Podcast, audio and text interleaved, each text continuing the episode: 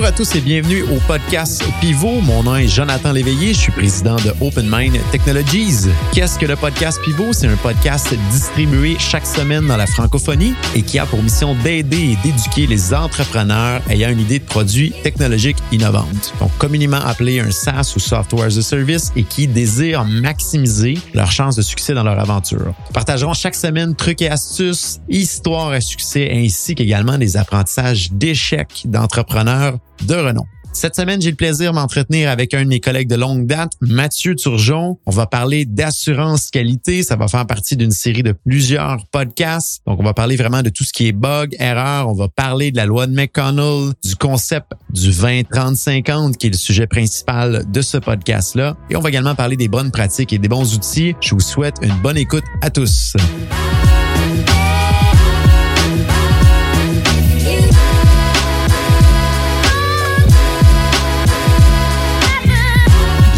Cet épisode du podcast qui vise à éduquer et inspirer les entrepreneurs à développer leurs idées technologiques d'une idée à un succès d'envergure. Cette semaine, on parle qualité et assurance qualité dans les développements logiciels ou les plateformes technologiques. On va parler plus particulièrement du concept 20-30-50 qui est un concept très peu connu mais qui est très important, surtout si on se met dans les souliers du client ou de l'entrepreneur qui, qui veut développer son idée.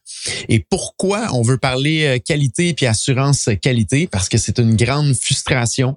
Je une frustration constante qu'on entend euh, autant chez les clients, chez nous, chez OpenMind Technologies, euh, qu'avec d'autres euh, développeurs logiciels ou d'autres développeurs d'idées technologiques. Puis même pour les équipes à l'interne, c'est un problème qui est récurrent, c'est un problème qui devient très frustrant parce qu'on se dit toujours ça devrait bien fonctionner, j'ai payé pour des lignes de code et il devrait pas avoir de problème. Donc cette semaine, j'ai la chance de m'entretenir avec nul autre que Mathieu Turgeon dans l'équipe ici chez OpenMind. Mathieu, euh, qui bonjour Mathieu, euh, un plaisir de te recevoir avec nous euh, aujourd'hui.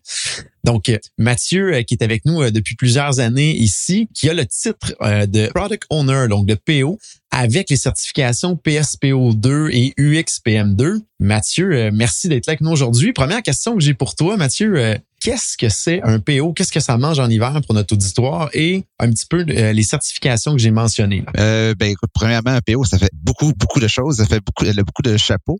Mais pour être un peu plus euh, précis, ce que la généralité, un PO doit avoir la vision d'un produit ou d'un service. C'est lui que la priorisation des tâches et s'assurer que toute l'équipe euh, s'assure d'avoir la même compréhension court terme et long terme sur le produit.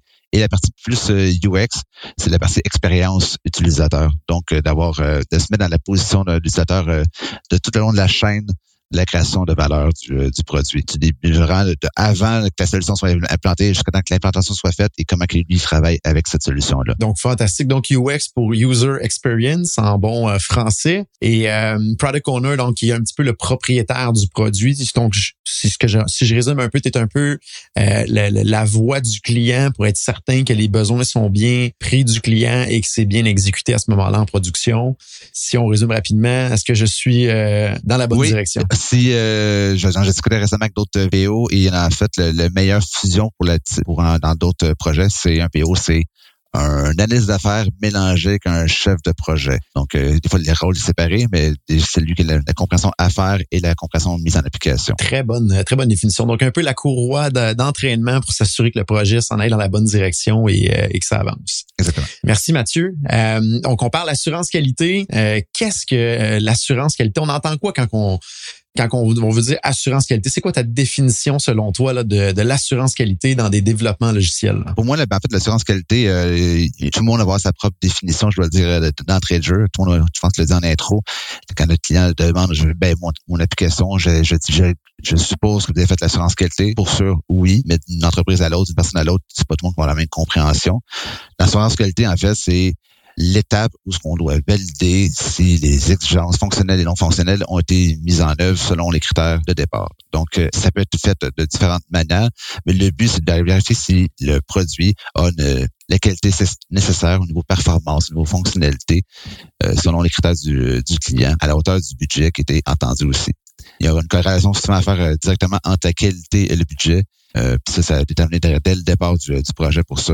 L'assurance qualité a fait, fait de, de, de, différentes manières. Il y a beaucoup de types de tests. Je, il me semble qu'il y a une dizaine de, types de tests. J'en ai lu jusqu'à 35 types de tests euh, différents. Et il y a beaucoup, des types de tests, ils ont différents filets de sécurité pour maximiser les chances que le, minimum de bugs rendus en, production, en fait. Fantastique. Donc, est-ce que je, je, me trompe si je dis que le concept, effectivement, d'assurance qualité est élastique selon le requis du client, selon le budget du client, selon la criticité, je sais pas si j'ai le bon terme en français là, mais le niveau de, il faut vraiment pas que ça plante, il faut vraiment pas qu'il y ait de problème. Donc ça va être différent si c'est la NASA qui envoie quelqu'un sur la Lune que si c'est un logiciel qui va faire un simple traitement de, données qui est pas critique à ce moment-là. Donc c'est très élastique, c'est bien Exactement. Oui, tu peux pas avoir le même niveau d'assurance qualité euh, d'un client à l'autre, d'un produit à l'autre, parce que c'est pas, il n'y a pas le même niveau d'importance à ce niveau-là. Des fois, c'est l'importance, c'est de pouvoir livrer rapidement. Dans le concept d'aujourd'hui, ce que les applications développent rapidement, que les utilisateurs les clients finaux évoluent au bout des étapes élevées, euh, ça peut arriver que ton le plus important, c'est de tester rapidement une nouvelle fonctionnalité dans, par des, dans les mains d'un utilisateur au risque de dire peut-être que j'insère un nouveau bug, mais je veux pouvoir avoir la rétroaction rapidement. Donc, je suis prêt à vivre avec le fait que oui, ça se peut qu'on n'ait pas fait un, un stress test, c'est-à-dire un test de, de charge de 500 000 personnes qui se connectent à l'application, mais au moins je le teste, puis j'ai déjà un premier feedback, ou finalement, personne s'en sert, on, on le supprime, on arrête de, de développer du temps là-dessus. Donc, c'est pour ça que c'est c'est flexible, c'est élastique au niveau de l'assurance qualité. On peut pas, pas il n'y a pas une règle standard là-dessus. Il y a des bonnes pratiques, par exemple, standard.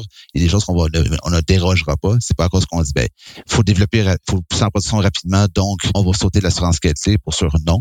Mais euh, certainement, il y a, comme je l'ai dit, si on veut, on pourra pas faire les 35 types de tests pour chacun type de client, ça sera, serait illogique. Effectivement, parce qu'il y a un coût, un coût monétaire, puis il y a un coût également de délai à travers tout ça. Puis c'est ça, faut, c'est un peu une balance entre la rapidité et la vélocité de développement versus le l'idéalisme du zéro bug. Donc, il y a toujours un, un, échange ou une balance à faire entre les deux. Fait que c'est intéressant, Mathieu, ce que tu dis.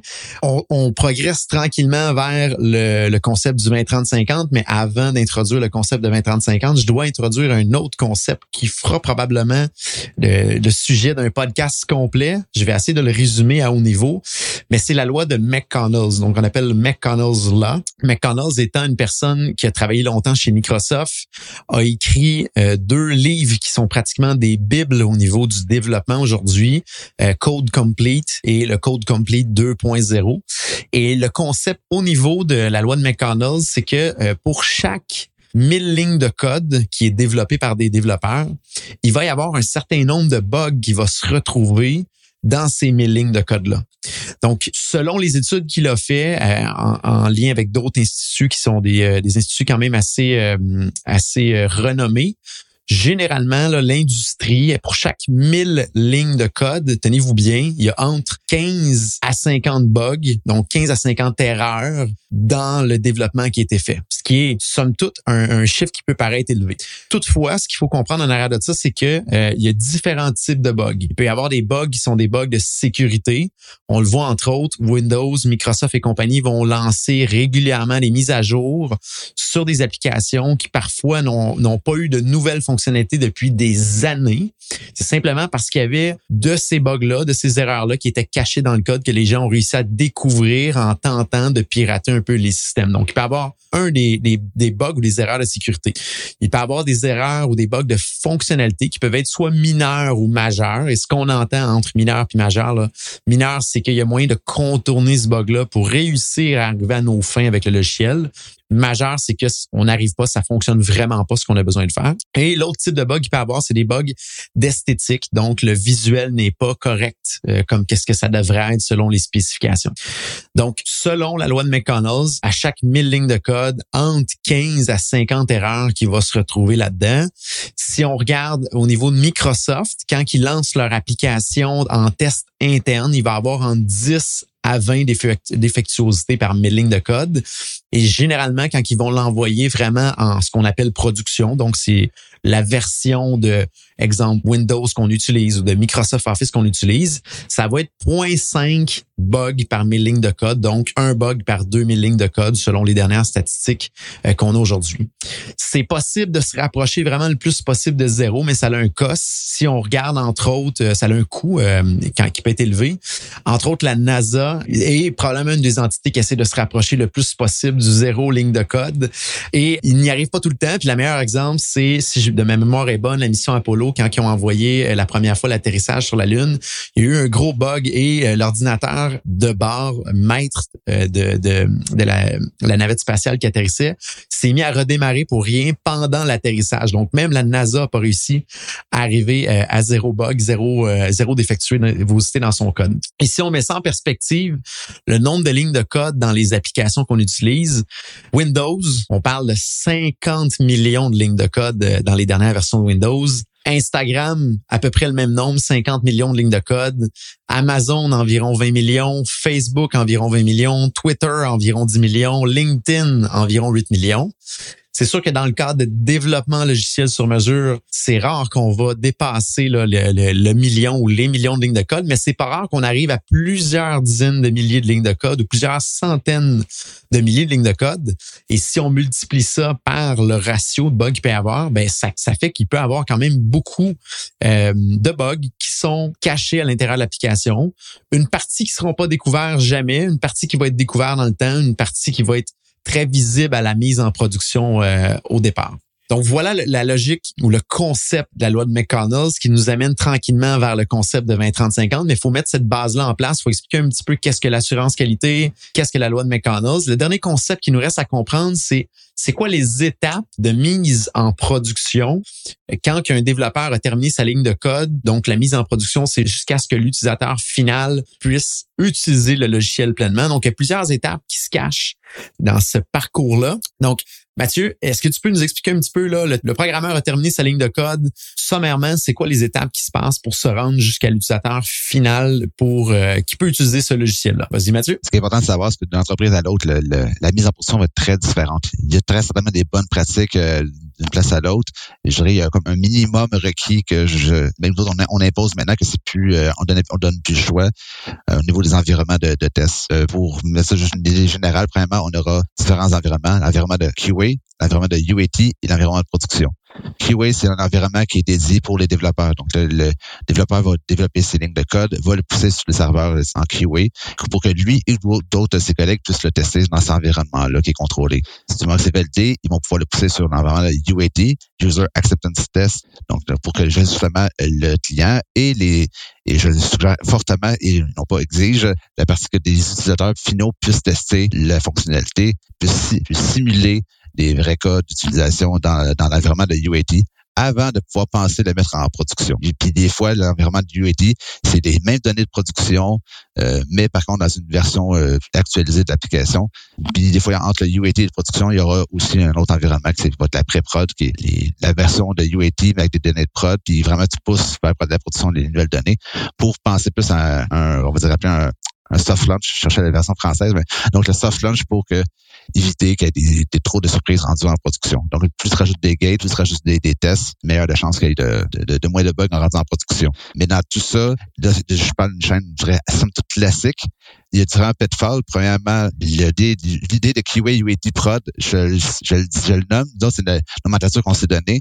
Mais d'une entreprise à l'autre, le QA ne pourra pas dire la même chose. Le UAT non plus. Prod, pour sûr, ça, ça va être la même chose ou ça va peut-être être live, mais UAT, QA va être différent. Donc, c'est important, c'est toujours bien important quand on rencontre une personne de s'assurer, ah oui, mais je m'attends que tu le testes en QA. Mais attends, le QA, pour moi, c'est l'équipe. Je ne suis pas encore, pas encore dans les mains du client. Puis vous autres, vous allez pouvoir avoir en avant pour vous, pour vous pouvoir le tester. Pour que si on fait des, des, des, des, fixes, je touche pas à ce que, ce tu fais en, comme test au niveau de, de UAT. Fait qu'on isole les environnements pour justement maximiser nos tests puis accélérer le développement pour éviter qu'un écrase une version de l'autre qui est en train de tester puis que ça nuit au niveau des, des tests. Mais dans tous les cas, la bonne pratique, il faut que nous, on ait notre environnement, et que le client ait, le, sien pour qu'il fasse faire ses propres tests à son propre rythme aussi.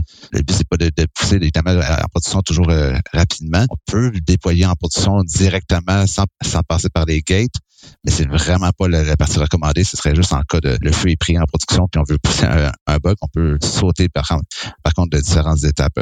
Euh, dans tous les cas, ben, la bonne pratique, c'est quand même de, ramener en UAT. Ce que on peut faire des fois quand c'est un, problème urgent, ben, on va dire, ben, j'écrase UAT avec la version de production et je teste mon fixe en UAT, qui, qui est exactement comme la production. Puis, ah, c'est pour mon fixe n'a pas rien brisé de manière critique. Là, on est prêt à, faire une mise en production. il y a quand même d'autres choses, d'autres d'autres tâches qu'on peut réussir à, créer ou à faire pour éviter des, des surprises, en fait. Vous avez une idée de produit techno à développer et vous vous demandez suis-je prêt à le faire? Bonne nouvelle, dev2co.com rend à votre disposition un mini questionnaire gratuit en ligne qui vous permettra de parfaire votre réflexion et surtout de valider à quel point vous êtes prêt ou non à démarrer le développement de votre idée technologique. Rendez-vous au dev2co.com slash évaluation DEV, le chiffre 2, CEO.com slash EVA, L-U-A-T-I-O-N. Sur ce, de retour à l'épisode en cours pour le bien de notre auditoire, qui on, donne beaucoup d'acronymes parce qu'on baigne à tous les jours là-dedans. Là. Quand on parle d'environnement, puis corrige-moi Mathieu si euh, si je donne pas les bonnes définitions, si c'est une définition plus simpliste. Quand on parle d'environnement, c'est simplement une copie du logiciel dans le fond qui peut être euh, utilisé pour différents utilisateurs. Donc si on résume, euh, le premier environnement, la première copie du logiciel qui sort de, de nos fourneaux, entre autres chez OpenMind, c'est ce qu'on appelle l'environnement QA, qui est les initiales de assurance qualité en Donc, euh, QA, tu me corrigeras, Mathieu, si jamais je dis pas la bonne chose. Tu es plus connaissant que moi là-dessus.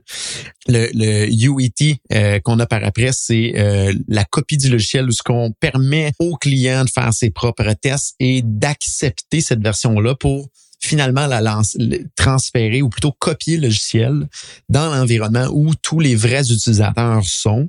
Donc à ce moment-là, on a un peu euh, minimum trois copies du logiciel qui roulent en parallèle. Et euh, le but, c'est de partir là, dans le fond là, de, la première copie puis de transférer cette copie-là vers l'utilisateur final et de faire nos tests à l'interne. Le client fait ses tests et ensuite c'est poussé euh, à l'usager final. Euh, on parle également de hotfix. Euh, qu'est-ce qu'un hotfix, Mathieu, en, bon français? Oui, merci de, poser la question. Hotfix, en bon français, c'est un correctif urgent. Donc, moi, ce qu'on appelait, j'appelais ailleurs, des fois, c'est des, des 911. Donc, quelqu'un appelle, il va dire, oups, finalement, j'ai plus accès à telle page ou la personne qui a décidé de faire une recherche, la recherche ne fonctionne plus. Ben, c'est prêt ou nécessaire de le déployer rapidement, je dirais, dans le dernier, dans le prochain 24 heures. Genre, en hotfix, ça veut dire qu'on va partir de l'environnement de production, générer le, correctif et le remettre dans cet environnement-là par la suite. Donc, le hotfix, c'est un correctif important et urgent à faire. Un 9 c'est une bonne... c'est une très bonne, très bonne définition. Donc, si je résume dans l'ordre des, des, de fil des idées, parce que on veut parler du concept 20, 30, 50, mais il fallait mettre certaines bases. Il y a toujours des travaux euh, de tests puis d'assurance qualité à faire dans les développements logiciels. Il y a toujours des bugs, un certain nombre par un nombre de mille lignes de code. Il y a plusieurs copies du logiciel euh, qui va être euh, qu'on appelle poussé d'une étape à l'autre, d'un environnement à l'autre pour se rendre jusque dans les mains de l'utilisateur final. Souvent, l'utilisateur final voit pas ça. Exemple, quand vous allez sur Facebook, la réalité, c'est qu'il existe plusieurs copies de Facebook en parallèle. Et vous, vous avez accès à une certaine copie finale, mais il y a plein d'autres versions qui roulent en arrière dans des versions de test à l'interne, des versions bêta pour certains testeurs. Et à la fin, vous, vous recevez la copie finale, mais vous en rendez pas compte qu'il existe plusieurs versions de, Facebook en parallèle. Et maintenant, on arrive à notre euh, fameux concept euh, du 20-30-50. Donc, qu'est-ce que le concept du 20-30-50? Et c'est le suivant, c'est ce qu'on explique un petit peu à nos clients. C'est que nous, dans nos tests en tant que développeurs et partenaires technologiques, on a différents types de tests qu'on peut faire. Le client va nous avoir autorisé un budget en termes de temps, en termes de ressources, en termes de, vélocité pour, pour faire ces tests-là. Donc, nous, on va être capable, si on, parle de tous les cas d'utilisation différents qu'on peut faire dans le logiciel, si on, parle qu'il y a une possibilité de tester tous les parcours à 100% nous, on va être capable de tester à peu près une vingtaine de pourcents de ces parcours-là. Et encore là, c'est des chiffres qui proviennent de notre propre euh, notre propre feeling à l'heure actuelle. C'est pas une, une, une, étude, une science précise, là, mais c'est juste pour illustrer le concept. Donc, les développeurs vont être capables de tester à peu près une vingtaine de pourcents des différents parcours. Ensuite, il y a le client qui, lui, connaît un peu mieux ses processus d'affaires, connaît un petit peu mieux les utilisateurs finaux et même des fois, lui-même, l'intervenant chez le client va être un utilisateur euh, final. Donc, il va pouvoir tester lui aussi de son côté pour essayer de voir est-ce qu'il y a des bugs apparents? Est-ce qu'il y a des, des bloquants? Est-ce qu'il y a des majeurs ou des mineurs ou des problèmes esthétiques? Donc, de son côté à lui, il est capable de tester un 30% de plus au final des différents parcours. Et quand on parle de parcours, c'est que la manière que moi j'utilise euh, Word, par exemple, ou les endroits où je vais cliquer, c'est différent de ce que vous, vous allez utiliser de votre côté ou ce que Mathieu va utiliser. Donc, il y a différents chemins d'utilisation dans les logiciels. Donc, le, le développeur, une vingtaine de pourcents des cas qu'il peut tester, Le client peut pousser ça plus loin d'un 30% supplémentaire. Donc, on a peut-être testé grosso modo un 50% des parcours, mais il reste quand même un 50% des parcours qui n'aura pas été couvert ou qui ne seront jamais utilisés au bout de la ligne par les utilisateurs. Donc, le concept du 20, 30, 50, c'est que le développeur a une part de responsabilité à faire les tests à la hauteur du budget que le client lui permet d'opérer. Parce qu'on voudrait tous, en tant que développeur, qu'il y ait zéro bug, mais on est toujours limité par le budget que le client nous donne. Et c'est logique parce que le budget doit être balancé entre la vélocité de développement et les, le zéro bug de l'autre côté. Donc, le développeur a sa responsabilité. Le client a également sa responsabilité à faire des tests puis à confirmer son acceptabilité à pousser en production la copie du logiciel la plus, la plus récente. Et il reste toujours des bugs quand même qui ne seront pas découverts. Et c'est le cas même pour des Microsoft de ce monde qui, des années plus tard, même des dizaines d'années plus tard, il y a des parcours qui sont découverts, souvent des parcours de des erreurs de sécurité que les gens veulent prendre avantage pour une question monétaire. Donc, ça illustre bien que même les Microsoft de ce monde, même quand ils envoient en, en, production, donc en, en, copie réelle pour l'utilisateur finaux, il reste des bugs et il va y en avoir et ça fait malheureusement partie d'un parcours d'un développement logiciel. Euh, ces différentes étapes-là que le développeur doit tester, le client doit s'impliquer dans ces tests-là, c'est super important, et qui va quand même rester des bugs au bout de la ligne. Et c'est pas parce que euh, le client n'a pas bien fait sa job ou le client ou le développeur a pas bien fait sa job, ça fait partie un petit peu de la réalité parce que si on veut arriver à zéro bug, il faudrait mettre des montants énormes en assurance qualité, ce que la NASA fait, mais même là, ils ont la difficulté à arriver euh, à zéro bug euh, au bout de la ligne. Je sais pas, Mathieu, euh, tu avais peut-être un point à rajouter là-dessus. je t'écoute. Tellement de choses à rajouter là-dessus. Premièrement, je veux juste préciser, l'objectif d'impliquer le, client dans, le 30% on dit que vous voulez pouvoir trouver d'autres bugs. Le but, c'est pas tant que le, client doit tester pour trouver les bugs. L'objectif n'est pas de trouver les bugs que j'ai dans l'application. Juste renchérisse. L'idée, c'est que vous êtes dans la meilleure position pour pouvoir simuler vos cas d'utilisation vous êtes l'expert dans votre domaine, dans votre milieu d'affaires, et pour sûr, vous allez penser à des choses qu'on n'a peut-être jamais même discuté avant, avant toute chose. Euh, J'en reparlais avec, avec d'autres euh, analystes euh, plus tôt, et on avait toujours le phénomène qu'on veut bien faire le, travail, on dit qu'on va penser tout les, le, processus, on va penser au processus d'une création de commande. Création de commande, on va s'imaginer toujours que ça va être plutôt linéaire. Mais là, on va arriver un jour, oh ouais, mais ça arrive des fois que la commande est en stand-by. Ah, OK. Elle attend après qu'une autre personne l'approuve. Ah, cette personne-là, c'est qui? Ah, ben là, c'est quelqu'un qu'on n'a jamais pensé. Donc, on essaie de, de, de brainstormer au début, au démarrage du projet ou quand on commence à faire l'analyse du projet. Mais pour sûr, il y a, on, le constate, il y a toujours des cas d'exception. Il y a toujours des cas que, un mené, la Ginette qui utilise l'échelle une fois par, euh, par trois mois, elle, oups, elle a besoin finalement de telle autre fonctionnalité qu'on n'a jamais discuté, qui, qui était même, même que la, la, partie prenante n'était pas au courant non plus elle-même.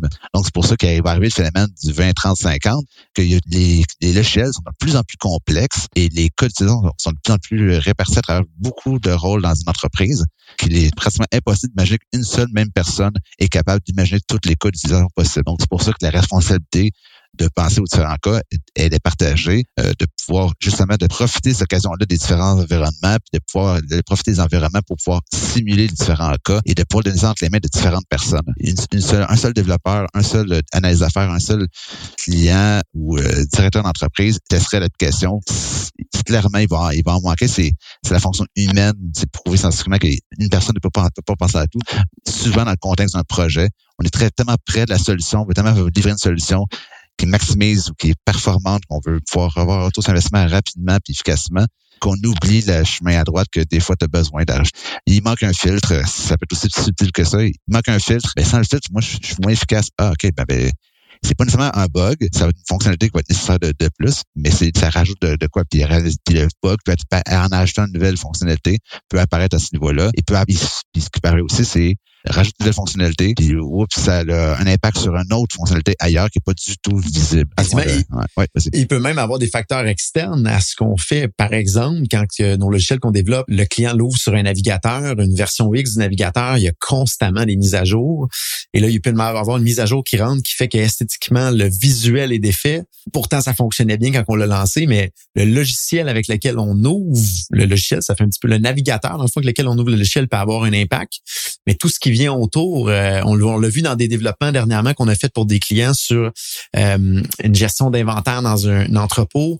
Il y avait des scanners. Les scanners n'étaient peut-être pas nécessairement exactement les modèles qui étaient supposés d'être initialement.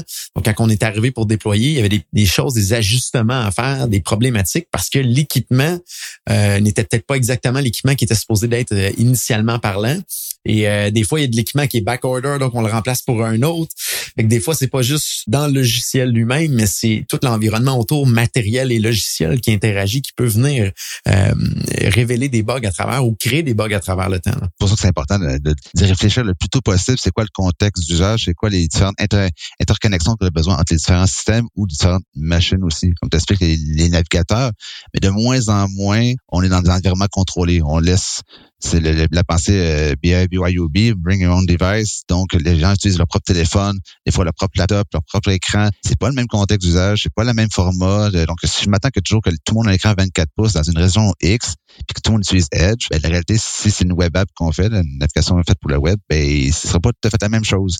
C'est pas comme tout le monde avant que tout le monde avait un, le même PC la même marque, la même, carte graphique. On est, ça évolue, ça complexifie le développement. Par chance, quand même, généralement, les navigateurs sont quand même pas mal rendus, conformes. Ils nous aident énormément pour justement avoir une certaine standardisation. Mais le phénomène est quand même que ça évolue tellement rapidement que le contrôle n'est pas toujours là. Ben, ça nous aide. On profite du navigateur parce que c'est super accessible super flexible, tu peux l'utiliser sur différentes plateformes, mais, le désavantage, que des fois, tu n'as pas nécessairement le plein contrôle. Mais c'est des choses qu'il faut savoir dès le démarrage de projet, de savoir est-ce que vous avez besoin d'une accessibilité euh, ultime ou de dire je vais avoir un contrôle puis je veux que personne utilise le système dans, dans, tel autre contexte. Euh, et puis la partie interconnexion aussi est importante, justement. Est-ce qu'il va y avoir des est-ce qu'il y avoir des machines reliées au système? Et si oui, est-ce que c'est toujours la même la même machine? Est-ce que c'est tout le monde utilise un iPad ou des fois tout le monde a, des fois tu utilises un iPad 12, des fois un iPad Air, puis des fois un iPad iPad mini, ben ces subtilités-là sont importantes à savoir dès le départ pour savoir justement est-ce qu'on rajoute une phase de test dans les dans différentes gates d'environnement? Est-ce qu'on doit rajouter un test de conformité? Est-ce qu'on doit parler à, une machine, euh, une imprimante euh, spécifique? Est-ce qu'on doit rajouter un, un test de en fonction de l'écran? Est-ce qu'on a rajouté un autre type de un test de, de, de, sécurité parce que c'est une application qui est accessible euh, juste à l'interne ou au contraire qui est accessible de l'externe? Donc, en fonction du contexte du projet, ben là, on doit choisir quel type de test qui est nécessaire pour s'ajuster en conséquence. C'est sûr qu'on va pouvoir avoir la discussion, OK, ben, quel, sur quel, je parle toujours du contexte d'usage, là, c'est ma vision UX, mais le contexte dans quel contexte d'usage les personnes vont utiliser l'application? Est-ce qu'elles sont chez elles? Est-ce qu'elles sont, dans sont en entrepôt? Est-ce qu'elles sont euh, assis au bureau? Sont debout? Sont, euh, un crayon, pas de crayon? C'est des subtilités, mais qui fait une très grosse différence, savoir vraiment comment qu'on développe comment qu'on va la tester aussi. La plus grosse erreur que, que je vois, j'ai déjà vu dans le passé, c'était de dire, de prendre pour acquis qu'une personne va utiliser, par exemple, toujours un clavier. Puis là, on arrive, puis on réalise que justement, l'échelle de gestion des, de manutention, la personne n'a pas de clavier. Elle a un, clavier sur, fait sur l'écran. Mais du moment que le clavier apparaît sur l'écran,